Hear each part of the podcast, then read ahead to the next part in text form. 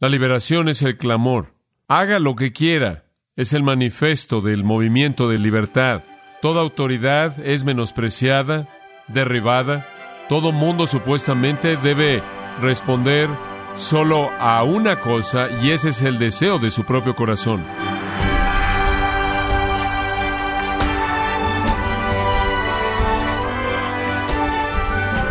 Damos la bienvenida a esta edición de su programa Gracias a vosotros con el pastor John MacArthur. Pocos temas despiertan tanto debate como la libertad cristiana. Para mucha gente la noción de la libertad cristiana se reduce en evaluar lo que es y lo que no es permitido. Pero ¿qué nos dicen las escrituras acerca de este tema? ¿Cuándo es sabio usarla y cuándo no? Hoy el pastor John MacArthur, en la voz del pastor Luis Contreras, contestará a estas preguntas en la serie El Nuevo Testamento de principio a fin, aquí en Gracia a vosotros. El título de nuestra discusión es la liberación del cristiano. Cuando decimos que somos libres, cuando digo que como cristiano soy liberado, ¿a qué me refiero? ¿Qué es la libertad cristiana? ¿Qué involucra y cómo opera? Simplemente veamos tres preguntas. Número uno, ¿qué es la libertad cristiana? ¿Qué significa cuando digo estoy libre en Cristo? Capítulo 5 de Gálatas en el versículo 1 dice esto, Estad pues firmes en la libertad con la que Cristo nos ha liberado y no estéis otra vez sujetos al yugo de esclavitud. Para libertad Cristo nos ha liberado. Cristo nos ha liberado para ser hombres libres. Ahora, en el libro de Gálatas, escuche esto, esto significa que estamos libres de la ley, es la libertad de la conciencia la libertad de la tiranía de un sistema legal, libertad de la presión terrible y frustración de luchar, de esforzarse por guardar un código que no podemos guardar. Somos liberados y entonces la libertad que el cristiano conoce es libertad de la conciencia opresiva que no podemos estar al mismo nivel de Dios. Pero ya no tengo esa esclavitud porque llego al nivel en Cristo. Él me acepta en el amado. Los Gálatas, como hemos visto, habían sido hechos hijos maduros, hombres libres, morados por el Espíritu Santo, ya no estaban ligados por restricciones externas, sino estaban libres en el Espíritu para actuar a partir de su propia madurez y su propia libertad desde adentro. Ahora este es el tema de Pablo. El cristianismo no es esclavitud, el cristianismo no es esclavitud a un sistema religioso. El cristianismo es libertad absoluta. El antiguo pacto era legal, externo, y fue dado para demostrar lo que la verdadera santidad es y para mostrar a los hombres que no podían hacerlo por sí mismos. Tenían todos los símbolos externos para retratar el sacrificio necesario para el pecado. Eran retratos del sacrificio que estaba por venir y una vez que el sacrificio vino, ya no había necesidad para los símbolos. Entonces la libertad cristiana es tomar todo lo que Cristo provee, ser liberado de tener que satisfacer o cumplir un código legal para agradar a Dios, estar libre de la frustración que dice no lo puedo hacer, estar libre de un conjunto externo de reglas legales que tengo que guardar, libre simplemente para funcionar en el flujo de la obra del Espíritu adentro. Y todo viene por la fe en Jesucristo. No hay necesidad de regresar a la circuncisión, él dice en Gálatas. No hay necesidad de regresar a las ceremonias. De hecho, en el capítulo 4, versículo 10, él dice, han ido hacia atrás, están observando días y meses y tiempos y años, y creo que quizás trabajé en vano. Están regresando a cosas que ya se acabaron. No más ritual, no más ceremonia, no más circuncisión. Están libres de todas esas cosas, obligaciones externas. Es verdad que la ley moral de Dios no ha cambiado, ni la obligación del creyente para con esa ley moral ha cambiado. Cuando estoy hablando acerca de la ley en el sentido general aquí, que he estado usando, y estoy hablando del ritual ceremonial, pero también la ley a nivel moral es incluida en nuestra libertad y voy a explicar eso en unos cuantos minutos. El apóstol Pablo estaba por todos lados anunciando toda esta doctrina acerca de la libertad y hombre, era algo difícil para los judíos poder asimilarlo. La enseñanza de libertad cristiana era una amenaza real y es obvio que lo que pasó es que acusaron a Pablo de ser antinominiano. Esto es sin ley, de enseñar un libertinismo que simplemente hacía que todo mundo tuviera libertad de pecar. Bueno, ahora todos somos cristianos y podemos hacer lo que queramos. Los judaizantes que habían dañado a los Gálatas habían acusado a Pablo de rechazar la ley ética de Dios. Y él no había hecho eso en absoluto. Él simplemente había dicho, la ley ética de Dios ha ido adentro. No entendían eso. No entendían que las cosas se habían vuelto internas desde que Cristo llegó a vivir al interior. Ahora escuche esto. Del antiguo pacto y la ley mosaica al nuevo pacto y la ley de Cristo, nada ha cambiado en la mente de Dios. ¿Usted cree que él tiene la misma moralidad en la actualidad que él tenía ese entonces? Absolutamente la misma, no hay diferencia. La diferencia es que no vivimos como cristianos bajo la esclavitud de un sistema externo con resultados aterradores. Vivimos bajo el refreno interno de la presencia del Espíritu Santo que mora en nosotros.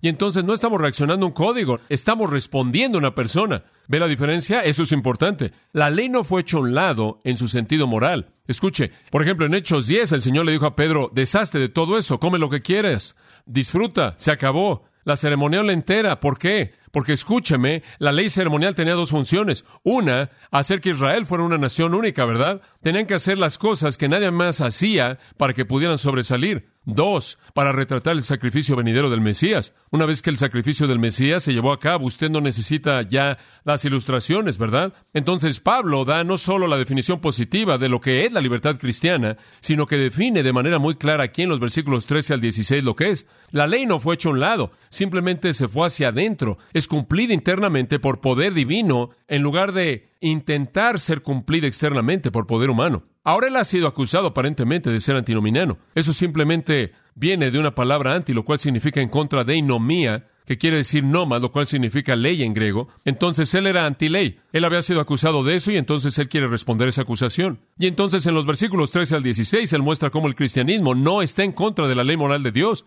Hasta este punto Pablo ha estado hablando teológicamente. Ahora él va a volverse muy práctico. Pablo satisface la prueba, créame. Él puede presentar lo mejor en la teología y él también puede descender al nivel en donde estamos, ¿no es cierto? Ahora hemos visto lo que la libertad cristiana es. Es libertad de las obligaciones de la ley. Permítame ir con Pablo aquí y ver a nuestro pasaje y mostrarle lo que es la libertad cristiana y mostrarle lo que no es la libertad cristiana, lo que no es la libertad cristiana. Versículo 13, porque vosotros, hermanos, a libertad fuisteis llamados. Deténgase ahí. Ahora esto es básico para la vida cristiana. Somos libres. Ya no estamos bajo la esclavitud de un sistema legal, como lo he estado diciendo una y otra vez. No hay razón para circuncidarse, no hay razón para celebrar fiestas, lunas nuevas y días de reposo y todas esas cosas. Ya se acabó todo eso. Se terminó, ya no hay necesidad para nada de eso. Ahora, el hecho de que todas las cosas ceremoniales han sido hechas a un lado no significa que cambiamos la ética del judaísmo por algún tipo de nueva moralidad. En absoluto. Eso no significa que lo que Dios ha mantenido como algo verdadero en el Antiguo Testamento de pronto se desvanece y tenemos algo nuevo en el Nuevo Testamento. No. Ahora escuche esto. No es en absoluto un cambio en el contenido de la ley moral de Dios. Es únicamente un cambio en la manera en la que Dios cumple esa ley. Del impulso del temor externo a lo interno del código de ética a la morada del Espíritu Santo. Esa es la diferencia. Usted puede regresar al libro de Gálatas. Nuestra libertad no tiene una relación real con la moralidad o los estándares espirituales de Dios. Nuestra libertad tiene que ver con el motivo. Un judío devoto vivía su vida entera a la luz del código de Moisés moralmente y a la luz de las ceremonias, y cuando él se salvaba, dejaba las ceremonias, pero el código de verdad moral en el Antiguo Testamento nunca cambiaba. La única diferencia era que en algún punto cuando él llegó a Cristo, su razón para vivir como vivía cambiaba. Y le voy a decir otra cosa. Mientras que bajo el temor de la economía mosaica, él trataba de guardarlo, nunca pudo. Pero por el Cristo que mora en él, él podía. Y entonces somos libres, no libres para desobedecer, pero libres para hacer lo que está bien, no porque tenemos que hacerlo, sino porque ¿qué? Queremos hacerlo. No necesito ya ese factor externo porque el Espíritu Santo en mi interior me restringe, entonces estoy libre.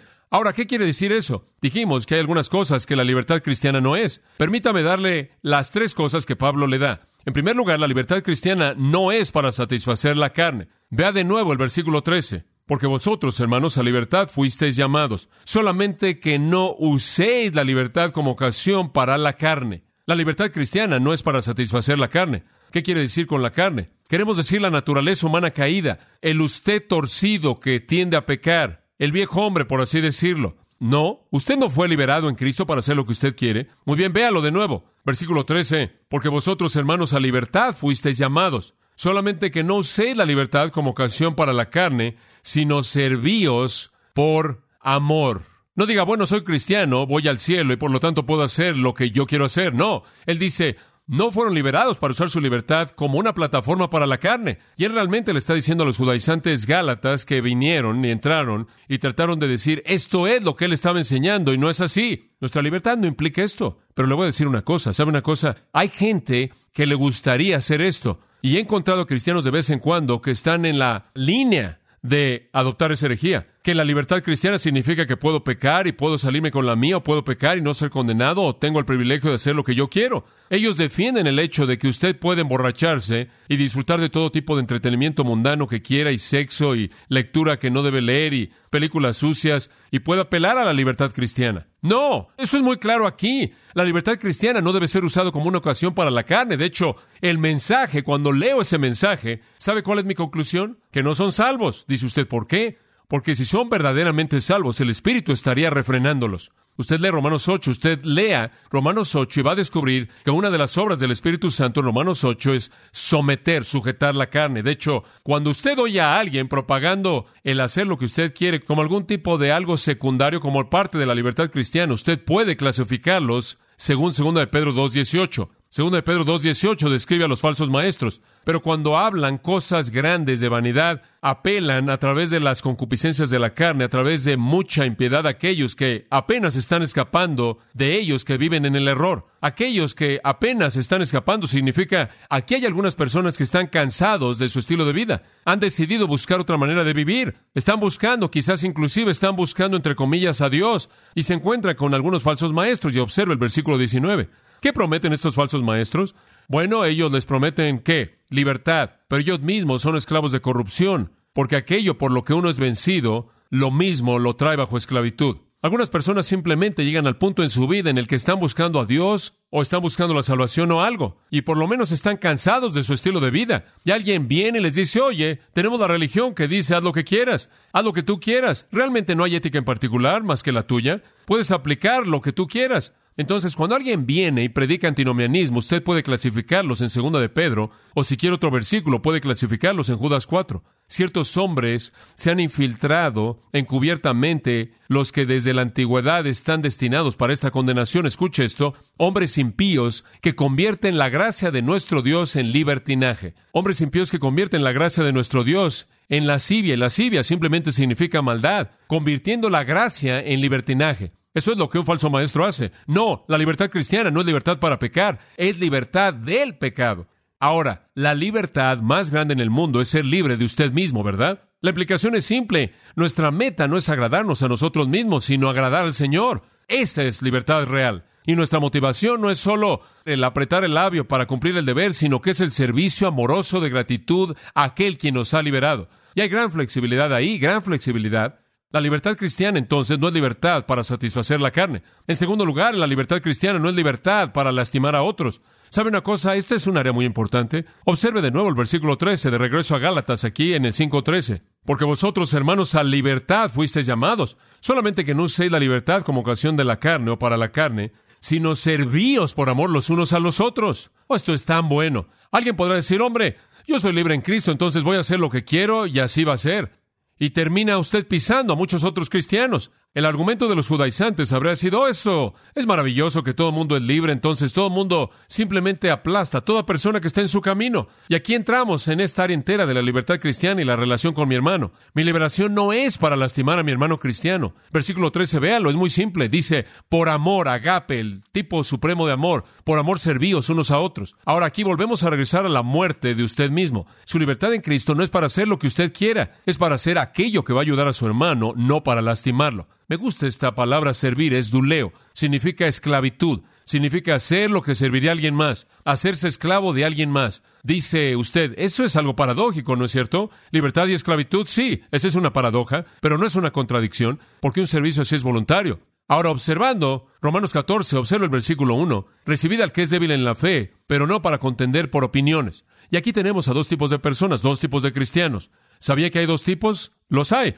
Dice usted cuáles son los débiles y los fuertes. Dice usted, ¿quién es un débil? ¿Un legalista? ¿Quién es un fuerte? Un libre. Un cristiano maduro quien entiende su libertad. Uno débil todavía está aferrado a la ley. Ahora, el hermano débil simplemente no podía aceptar su libertad. Hay algunos que son débiles en la fe, y él le dice a los fuertes, capítulo 14, escuche, simplemente recuerden que la persona débil todavía no ha descubierto el significado de su libertad.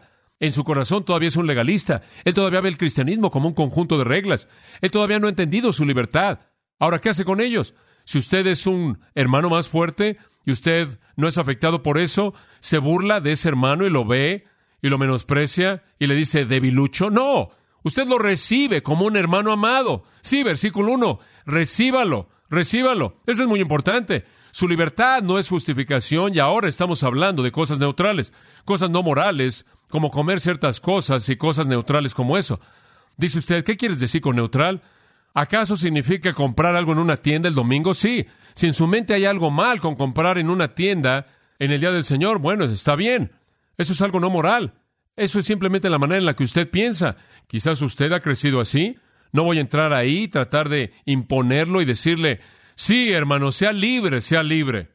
Ahí es donde usted está, lo amo. Y digo, gracias a Dios, y no voy ahí tampoco, porque no quiero que alguien me vea, quien no cree que es lo que usted debe hacer, y después digan, miren, vean a John, él hizo eso y estoy ofendido. Ahora, lo que él está diciendo es, dejen que el Señor enfrente eso, versículo 4 y 5. Él simplemente dice que el Señor se encargue de esto. ¿Quién eres tú que juzgas al siervo de otro hombre? Para su propio amo, él está de pie o cae. Deja que Dios sea el juez de él. Versículo 5. Un hombre estima un día por encima de otro, otro estima todo día igual. Que todo hombre esté plenamente persuadido en su propia mente. Si el hombre quiere guardar el día de reposo por un tiempo, está bien, simplemente no lo ofendas. Simplemente déjalo que lo haga. No hay sentido en causar un problema por esto. Versículo 6. El que considera el día lo considera bajo el Señor. Digo, si un hombre quiere guardar el día de reposo, lo hace para el Señor, él piensa que está bien. El que no lo considera para el Señor, no lo considera. Él está diciendo, hombre, estoy libre de eso, no quiero ya guardar eso. El que come, come para el Señor y le da a Dios gracias. Y el que no come, lo hace para el Señor y le da a Dios gracias. Entonces, no cause un problema por esto. El Señor se va a encargar de todas las decisiones versículo 10 del tribunal de Cristo. Él va a determinar las disposiciones. ¿Qué dijo Pedro en 1 Pedro 2.16? ¿Se acuerda de esto? No use su libertad como ocasión para qué? Malicia. No desfile su libertad en frente de alguien que no le entiende. Ahora usted debe servir de manera amorosa a la necesidad de su hermano, aunque él sea más débil. Ahora ve el versículo 13. Por tanto, no nos juzguemos unos a otros, sino juzguemos esto, que ningún hombre ponga piedra de tropiezo o de ocasión a su hermano a que caiga. No haga nada que va a hacer que su hermano tropiece. Versículo 21, pase ahí. Es bueno no comer carne ni beber vino ni nada con lo que tu hermano tropieza, es ofendido o debilitado. Eso es correcto. Ahora notará tres conceptos en el versículo 21. Es bueno no comer carne ni beber vino ni nada por lo que mi hermano tropiece o sea ofendido o se debilita. Tropezar significa detener el progreso. Usted, de hecho, puede detener el progreso de un cristiano al hacer algo enfrente de él que su conciencia no le permite hacer. Dice usted, bueno, ¿qué quieres decir con eso? Vamos a verlo con mayor detalle. Usted lo puede ofender. En primer lugar, usted afecta a su testimonio, ¿no es cierto? Él lo tiene en poco a usted como cristiano, como también el hecho de que lo acaba de ofender. En otras palabras, le ha dicho, de hecho, no me importa lo que creas, yo voy a hacer lo que yo quiero. Y eso no le ha mostrado amor. Pero observe esta pequeña frase, debilitar. Eso es realmente interesante. Si él ha tropezado y se ha ofendido, él probablemente va a hundirse más en legalismo. Eso es correcto, porque cuando él ve eso que está pasando frente a él, una libertad así le va a causar asco y con frecuencia lo va a forzar a irse a mayor profundidad al legalismo. Y él va a alejarse aún más de la libertad real en Cristo. Bueno, versículo 14. Yo sé y estoy persuadido por el Señor Jesús, no hay nada inmundo en sí mismo, pero para él que considera algo inmundo, para él es inmundo. ¿No es eso correcto? Hombre, quizás no sea inmundo en sí mismo, pero si una persona cree que lo es, él simplemente no puede enfrentarlo. Entonces, sea amoroso con él, ayúdelo de manera lenta, amorosa. Versículo 15, si tu hermano es entristecido con tu comida, no estás caminando en amor. No lo destruyas con tu comida, aquel por quien Cristo murió. Jesús ama a ese hombre, ama su corazón. No ejerza su libertad frente a él al punto en donde usted destruye su testimonio y usted lo afecta y lo empuja aún más en el legalismo. Versículo 17, porque el reino de Dios no es comida ni bebida, sino justicia y paz y gozo en el Espíritu Santo. Esas son las cosas que importan. Versículo 20, por comida no destruyáis la obra de Dios. Bueno, un versículo más, dos y tres, capítulo 15, dos versículos. Bueno, vayamos a los tres. Nosotros entonces, los que somos fuertes, debemos sobrellevar las debilidades de los débiles y no agradarnos a nosotros mismos. Ahora, ahí está la culminación de todo esto. No debemos agradarnos a nosotros mismos. Que todos agrademos a su prójimo para su bien, para edificación, porque inclusive Cristo no se agradó que a sí mismo. Le voy a decir algo, amado. La libertad cristiana no es la libertad para herir, lastimar a mi hermano. ¿Lo ve ahora? No es la libertad para hacer lo que yo quiero y decir, soy libre, Voy a vivir como quiera. Es la libertad de servir amorosamente a ese hermano. Hay algunas cosas que podría hacer que no están mal, pero son esas áreas grises que para algunas personas estarían muy, muy mal. Y entonces no hago esas cosas porque no quiero hacer nada de manera consciente para ofender a mi hermano, porque ese sería un ejercicio equivocado de mi libertad. Ahora regrese a Gálatas capítulo 5 y vamos a cerrar. Por un lado, si usted decide que usted simplemente va a usar su libertad, usted va a hacer lo que usted quiera, usted va a vivir como quiera, ¿sabe cuál es el resultado? Versículo 15. Pero si os mordéis y os coméis unos a otros, mirad que también nos consumáis unos a otros. Si usted simplemente va a aceptar el ejercer su libertad y simplemente pisar al resto de la gente, ¿sabe lo que va a pasar? Usted simplemente va a tener a la iglesia peleándose entre sí. ¿Sabe lo que va a pasar con la unidad del cuerpo si todo el mundo hace eso? Si todo el mundo ejerce su propia libertad, va a destruir a estas personas. Dice usted, John, bueno, realmente yo podría cambiar mi patrón de vida entero si estuviera preocupándome por todo lo que todo el mundo piensa. Sí, pero es maravilloso hacer eso, porque eso es lo que la Biblia dice. Por amor, servíos unos a otros. Entonces la libertad cristiana no es libertad para satisfacer la carne y no es la libertad para lastimar a otros. En tercer lugar y finalmente, la libertad cristiana no es ignorar la ley. Usted no puede decir, bueno, estoy libre en Cristo, voy a ignorar la ley entera. Versículo 14, véalo. Porque toda la ley en esta sola palabra se cumple. Amarás a tu prójimo como a ti mismo. Escuchen, la libertad en Cristo no es libertad para ignorar la ley. ¿Es libertad para qué? Cumplir la ley. ¿No es eso maravilloso? Libertad para cumplir la ley. Para Pablo, la ley moral todavía era la expresión de la voluntad de Dios. Romanos 7, léalo. Él amaba la ley. Él dice, me deleito en la ley. Todavía es la ley de Dios, pero Pablo dice, no estoy ligado externamente en las formas concretas del judaísmo, pero tengo la forma interna de la ley, amor de Cristo que está brotando de mi vida, en el cual la ley entera es cumplida. La ley se resume en amor. Eso no es nada nuevo. Eso es Levítico 19, 18. Nos dice que la ley es resumida en amor desde ese entonces. Y ahora es hecha posible por el poder del Cristo que mora en nosotros. No, los requisitos no han cambiado, pero la base de la operación ha ido al interior. Y la ley simplemente es esto. Ama a tu prójimo como a ti mismo. Este entonces es el mensaje que Pablo está dando. Y sabe una cosa, si lee Romanos 13, 8 al 10, él dice, usted sabe, han oído la ley, no matarás, no codiciarás, no harás esto, no harás aquello. Y dijeron, la ley entera es cumplida en esto, amarás a tu prójimo como a ti mismo. ¿Sabe una cosa? Si usted tiene amor, usted no necesita esas leyes. Necesita una ley que dice, no mates si yo amo a alguien. Necesito una ley que dice, no codicies si yo amo a alguien. Necesito una ley que dice, no robes si yo amo a alguien.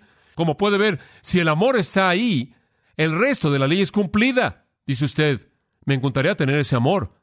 Usted lo tiene el momento en el que es salvo. Ese es el punto del texto entero. Cuando usted fue salvo, el amor de Cristo fue que, Romanos 5:5, derramado en su corazón y usted cumple la ley entera. Está ahí.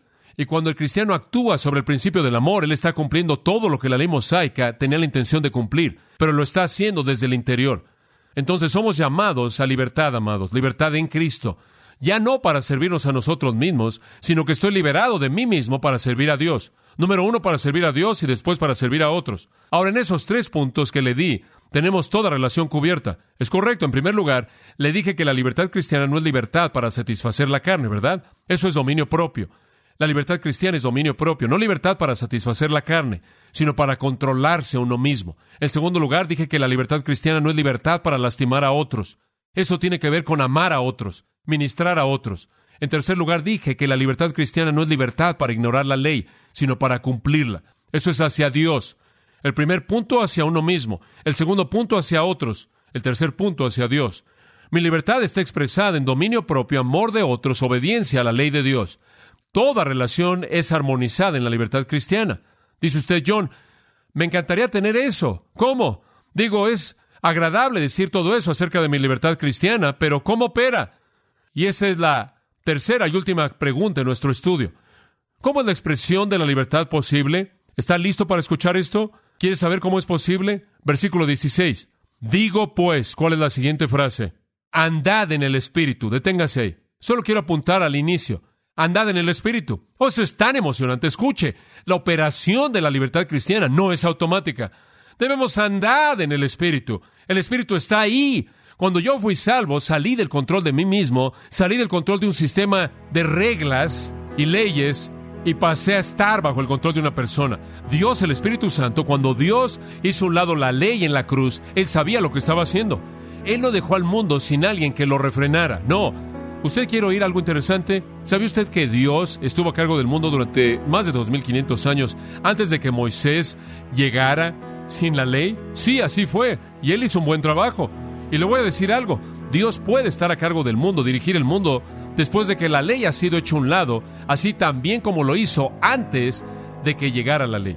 Dice usted, pero sin reglas, ¿cómo es que Él va a refrenar el pecado? Él va a refrenar el pecado mediante la presencia interna de quién? Del Espíritu Santo. Dios va a cumplir su ley entera en mí. Si yo qué? Ando en el Espíritu.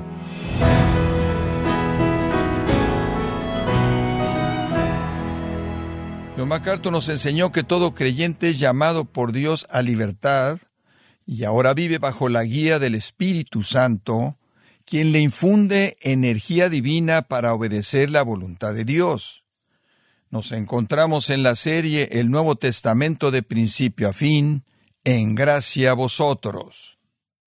Y queremos recordarle, estimado oyente, que tenemos a su disposición el libro La Predicación, Cómo Predicar Bíblicamente, un libro edificante que es una introducción completa a la ciencia y al arte de crear sermones, abarcando desde el fundamento bíblico de la presentación de un sermón, adquiéralo en la página gracia.org o en su librería cristiana más cercana. Y quiero recordarle también que puede descargar todos los sermones de esta serie, el Nuevo Testamento de principio a fin, así como todos aquellos que he escuchado en días, semanas o meses anteriores, animándole a leer artículos relevantes en nuestra sección de blogs, ambos en gracia.org. Si tiene alguna pregunta o desea conocer más de nuestro ministerio, como son todos los libros del pastor John MacArthur en español, o los sermones en CD, que también usted puede adquirir, escríbanos y por favor mencione la estación de radio por medio de la cual usted nos escucha en gracia a vosotros. Es importante conocer no solo el país y ciudad de donde usted nos escucha, sino también la radio. Para quienes contactan nuestro ministerio por primera vez, pueden solicitar una copia del mensaje de promoción sin costo alguno, un mensaje por oyente únicamente. Si usted vive en los Estados Unidos o Puerto Rico, escríbanos a Gracia Vosotros, P.O. Box 4000, Panorama City, California, 91412. O puede escribirnos a través del siguiente correo electrónico radio arroba gracia.org.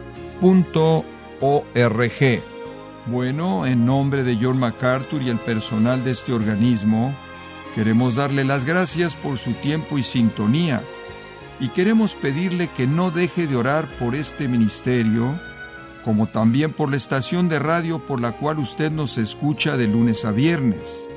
Este es su amigo Miguel Contreras, invitándole a sintonizar nuestra próxima edición para que juntos continuemos desatando la verdad de Dios un versículo a la vez. No se lo pierda, aquí en Gracia a Vosotros.